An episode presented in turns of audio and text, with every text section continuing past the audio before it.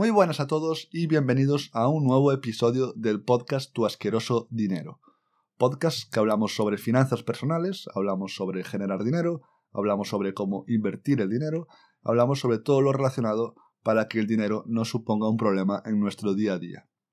Y antes de empezar, recordad que en www.javalince.com hay ahí información gratuita, formación gratuita, para precisamente esto de saber cómo manejar nuestro dinero y cómo hacer que el dinero trabaje para nosotros. Bueno, pues hoy vamos con un tema eh, bastante manido también, pero que puede ser interesante sobre todo a la hora de ahorrar. Porque eh, la ropa es uno de los grandes gastos del día a día, ¿no? Y además la moda eh, ligada a la ropa, la ropa que vestimos, es una industria muy potente y especialmente estos últimos años donde la aparición de lo que conocemos como moda rápida, todas estas cadenas de, ropa que producen ropa a una velocidad brutal, llámese el grupo el grupo, el grupo de Zara, vamos, el grupo Inditex, eh, yo qué sé, H&M, Primark, bueno, toda esta ropa que se utiliza por todos, barata, y que se compra y se compra de manera continua, ¿no? Moda de usar y tirar. Y es que, claro, la ropa, pues como evidentemente ya sabemos, funciona como una expresión cultural de los gustos, de estilo de vida, de identidad personal, y porque, claro, lo que llevamos encima de alguna manera nos está definiendo. Y nadie quiere ser definido como alguien que, que no encaja o que está fuera de lugar. Todo el mundo quiere estar a la moda, entre comillas. Y esta es la gran arma que utilizan estas industrias para vendernos, vendernos sus productos, vendernos la ropa. Vamos con el, dato estremecedor, que es un 89% de los españoles, es decir, 9 de cada 10, compra algo en las rebajas. Las rebajas que están siempre ligadas a, a la ropa mayormente, y da igual que haya crisis, que la economía vaya bien, que la economía vaya mal, todo el mundo se va a rebajas. Y el dato es que, de media, cada español se deja 290 euros en estas rebajas. Yo, la verdad, no sé de qué, de qué datos tiran para hacer estas medias, me parece una burrada, pero si la media es esa, significa que hay gente que se gasta muchísimo más de 300 euros al año. Por, lo tanto, es algo a tener en cuenta y supone un gasto muy importante en los gastos fijos o, variables de, de, una persona, digamos, ¿no? ¿Cómo es posible que nueve de cada 10 personas se dejen esa pasta en rebajas.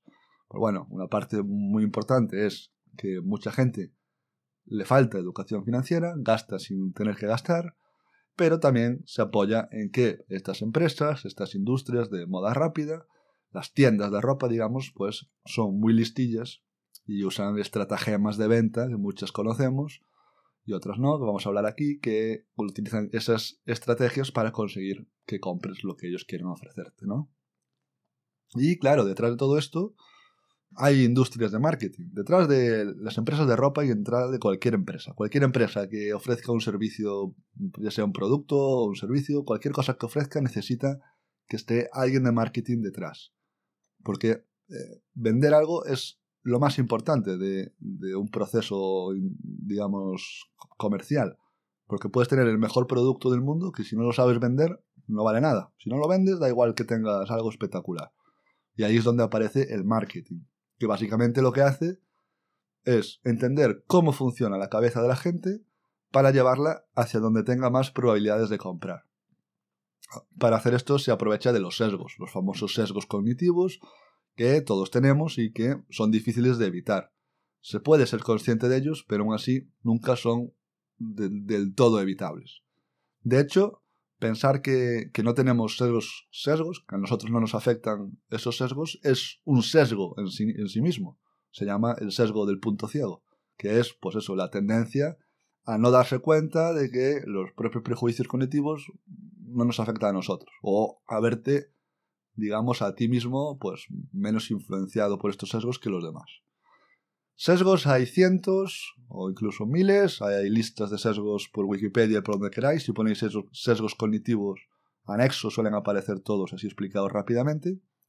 Y de tanto sesgo que hay, pues muchos son utilizados para vender. al final son como quiebras en nuestra manera de razonar que si las llevas bien guiadas te pueden hacer eh, que hagas una cosa, en este caso te guían para que compres. Y estos son los truquitos que decíamos al principio que utilizan estas tiendas de ropa. Así que vamos allá a empezar con qué tipos de trucos usan las tiendas tradicionales. Eh, antes de nada, remarcar que cuando se hacen este tipo de compras, compras que son como más impulsivas, que vas allí en persona, este tipo de compras depende mucho del estado de ánimo y la energía de la persona. Así que por eso todas estas tiendas pues tienen un tipo de música pues digamos alegre, música animada. No vas a encontrar música de bajona en una tienda de ropa. Todas las tiendas estas ya sabéis, pues aspecto modernillo, todo feliz, todo como que todo va bien, música bien, todo lo que sea necesario para que cuando entres allí en la tienda te dé la sensación de que bien, bien, esto aquí puede, puede comprarse, digamos, ¿no? Y vamos con otra triquiñuela que, que utilizan aquí las, las, empresas de ropa, especialmente cuando estamos hablando de rebajas, que es, eh, vas fuera por la tienda, pone rebajas del 80%. Y parece que 80% pues que todo va a estar tirado de precio. Claro, si pone rebajas 80%, ¿qué pasa? Que después resulta que el 80% a lo mejor solo aplica a la talla XXXXL de hace 10 años, a una prenda. Pero claro, ya han conseguido el primer sí tuyo, que es el primer sí, es que pongas el pie en la tienda. Y lo han conseguido poniendo pues un cartel enorme con un 80% enorme para que entres. O sea que ya han conseguido un poquito de lo que querían conseguir, que es que te acerques ya a la compra. ¿Qué más tenemos después, una vez que entramos ya en el, en el percal, en la tienda?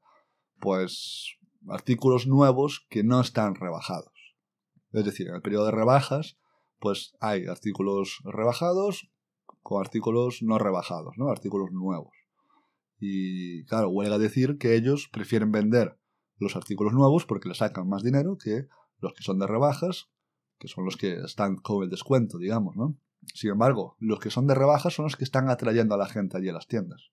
¿Cómo hacen esto? Bueno, pues lo normal es que coloquen la nueva temporada, la, ropa que no está rebajada, al lado del producto estrella de las rebajas, digamos, haciéndolo ver pues como un complemento o como un sustituto. Incluso lo que hacen es ponerlo al lado del producto rebajado que, vaya por Dios, ese producto rebajado no queda en las tallas pues adecuadas, lo que decíamos antes, ¿no? Está el producto rebajado está ahí, pero unas tallas que no le sirven a nadie. Sin embargo, el otro, el que no está rebajado, ahí sí que hay tallas a mansalva y está ahí al lado y evidentemente es más caro. Además, últimamente hasta se están fabricando productos, estos de, de, de, traca, vamos, están fabricando productos solo para las rebajas. Es decir, cosas de menos calidad que las ponen más baratas para atraer la atención. Esto ya eso no es una rebaja, eso es producir para, para una mentira. Pero bueno, eso está pasando también. ¿Qué más? Otros truquitos famosos. Pues bueno, este es conocido, ¿no? Que es colocar el producto, colocar la ropa que quieren vender a la altura de los ojos. Aquí, pues poco que decir. Hay muchos estudios que concluyen que tendemos a comprar lo primero que vemos. Si lo primero que vemos está ahí en los morros, a la altura de los ojos, pues será más probable que acabemos comprando ese tipo de cosas. Por lo que decíamos antes, porque la cabeza funciona así. Después también no solo se aplica esto a tiendas físicas, también a tiendas online, ¿no? Cada vez más, evidentemente. Que es la mítica de eh, el envío gratuito, si algo, ¿no? Si compras más que tanto, envío gratuito. Si a lo mejor compras un artículo que no está rebajado, también algo de la nueva temporada, por ejemplo, ¿no? Envío gratuito si compras algo de la nueva colección. la nueva colección es la colección que no está rebajada. ¿Qué pasa aquí? Que nosotros le damos un valor muy grande, enorme, a no tener que pagar gastos de envío, mucho mayor del que es realmente. Pero parece como que pagar el envío es injusto y así parece como que nos libramos de él, ¿no? Si compramos algo de esto no pagamos el envío. Al final compras algo más caro que no tienes que comprar y vale, no pagas envío, pero estás gastando más de lo que ibas a gastar. Pero bueno, otro truco de esos. ¿Qué más? Este conocido también mundialmente, y da igual que lo conozcas, sigue afectando, que es la trampa del nuevo, ¿no? Del 9, que es lo de eh, el precio 29,95 en vez de 30, ¿no? Sabemos que la diferencia es mínima, pero parece que uno cuesta 20 y algo euros y otro cuesta 30 y algo. evidentemente es mucho más fácil vender si algo parece que cuesta 20 y algo euros que 30 y algo. Si además el precio está ahí en rojo fosforito, grandote, pues aún parece mejor la oferta y parece como que, hey, hey, hay que comprarlo ya porque parece que se va a escapar a algún sitio, ¿no? Bueno, lo típico, ¿no? 29,99. Nada que no hayamos visto antes. ¿Qué más? Tenemos después el truco del trilero, este. Este está muy bien, que este es... Si tenemos tres opciones de productos parecidos, lo normal es que se escoja el del medio, ¿no? Esto también es otra manera de cómo procesa la cabeza las cosas. Y con los precios ocurre igual. Si hay tres alternativas de precios, eh, la mayoría de las veces escogerás el precio intermedio. Ni el más barato ni el más caro. Pues aquí está claro lo que hacen, ¿no? Ponen productos señuelos en la posición número 1 y en la posición número 3 que te empujan hacia la posición número 2 que es el producto que tú quieres, que ellos quieren que, tú compres.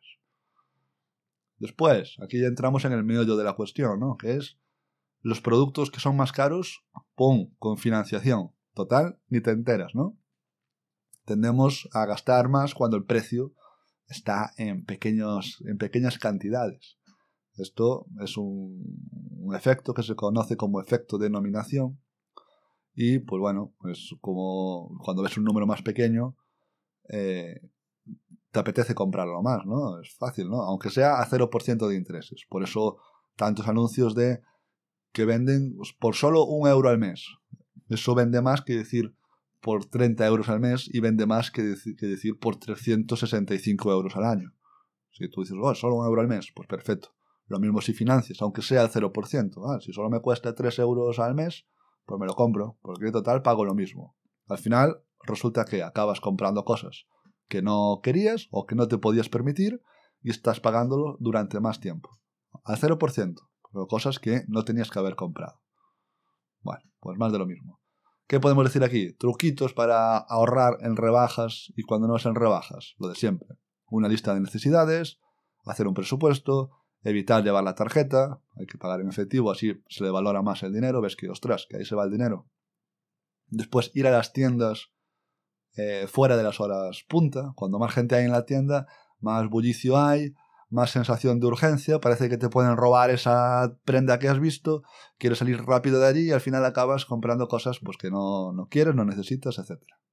Y bueno, evidentemente comparar los precios. Hay rebajas que, no lo son, que van de rebajas y los descuentos son ridículos o ni siquiera hay.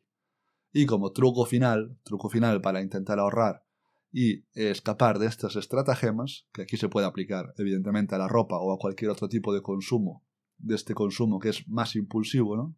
Consumo del consumismo, que es hacerse pues cuatro preguntas, ¿no? Las cuatro preguntas serían, pues, número uno, ¿lo necesito de verdad? Esta es la pregunta mágica, ¿no? Y hablamos de necesidad, no de desear o de caprichos. ¿Lo necesito de verdad? Si es que no, pues no se compra. Número dos, voy a tener que endeudarme. Evidentemente, si te tienes que endeudar para hacerte con algo, es que no te puedes permitir ese algo. Así que fuera, no se compra. Número 3. ¿Puedo encontrarlo más barato? Evidentemente, aunque estemos de rebajas, puede ser que algo parecido, análogo o el mismo producto esté más barato en otro sitio. Vamos a comprar el más barato, no vamos a ser idiotas, ¿no? Y número 4.